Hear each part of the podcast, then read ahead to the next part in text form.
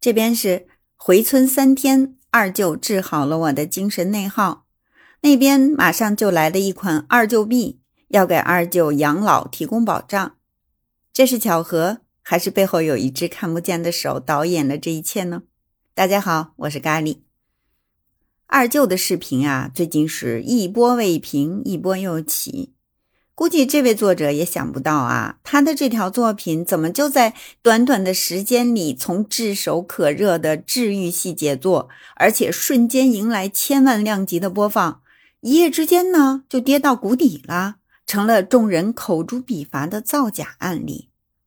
这位二舅，甭管他到底是谁的二舅吧，也从一个老实巴交的笑着活着的励志典范，成了被无数虚构细节包装出来的人物。一时间人设崩塌，把我们这些个吃瓜群众啊都看懵了。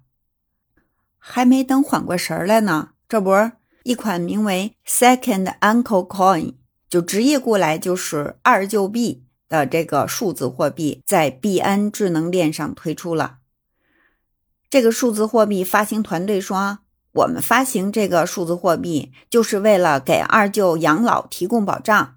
营销钱包将全部捐赠给二舅，可是这个数字货币的生命力啊，并不是特别的旺盛啊，前景也不是很乐观。据证券时报报道说，过去两个交易日里，它的市值已经从最高点跌到了目前的十分之一。同时呢，这个币的币池发生了 rug pull。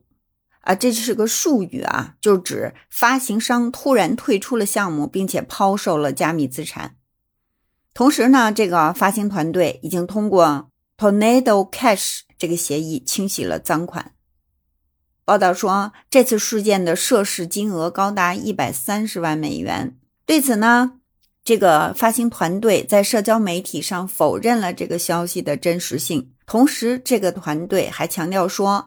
啊，项目方所有代币都已经打入了黑洞地址，目前项目方已经没有任何持币了，是不是就可以理解为他们已经退市了哈？但是截至目前呢，这个二舅币的官方并没有出示任何的信息证明他和这个视频的作者就是一哥猜想取得过联系，也就是说呀，这一百三十万美金压根儿是去向不明的，反正横竖是没有落到这位二舅的口袋里。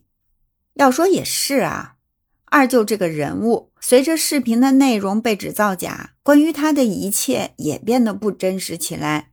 比如，二舅的腿疾并不是因为视频里提到的被打针打坏的，而是患有骨髓灰质炎，就是我们俗称的小儿麻痹症。还比如这个二舅吧，也不是作者的亲二舅，而是别人家的二舅。啊，等等吧，诸多细节啊，想必听众朋友也看了很多了，咖喱在这也就不再赘述了。反正吧，就是非常震惊啊，这个质疑细节之缜密，简直是堪比侦探小说。老实说，从二舅这个视频的走红，到瞬间被口诛笔伐，再到半路杀出一个二舅币，到底谁在裹谁的乱啊？咖喱实在是看不明白。哎，我就当是花了点时间买个教训吧。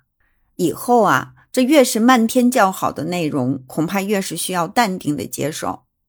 其实你想想看啊，就算那个视频的内容全都是真的，它又有多少的治愈力呢？我等不都是平凡人吗？谁不是柴米油盐酱醋茶的过着平凡的人生啊？难道只有极致的苦难才值得被歌颂吗？当时吧，咖喱看完那个视频，就有一种说不出的感觉，一时间真的没法表达清楚。但是现在想明白了，我其实就是想说，嗯，这文稿写的很有文采，这位作者文笔不错。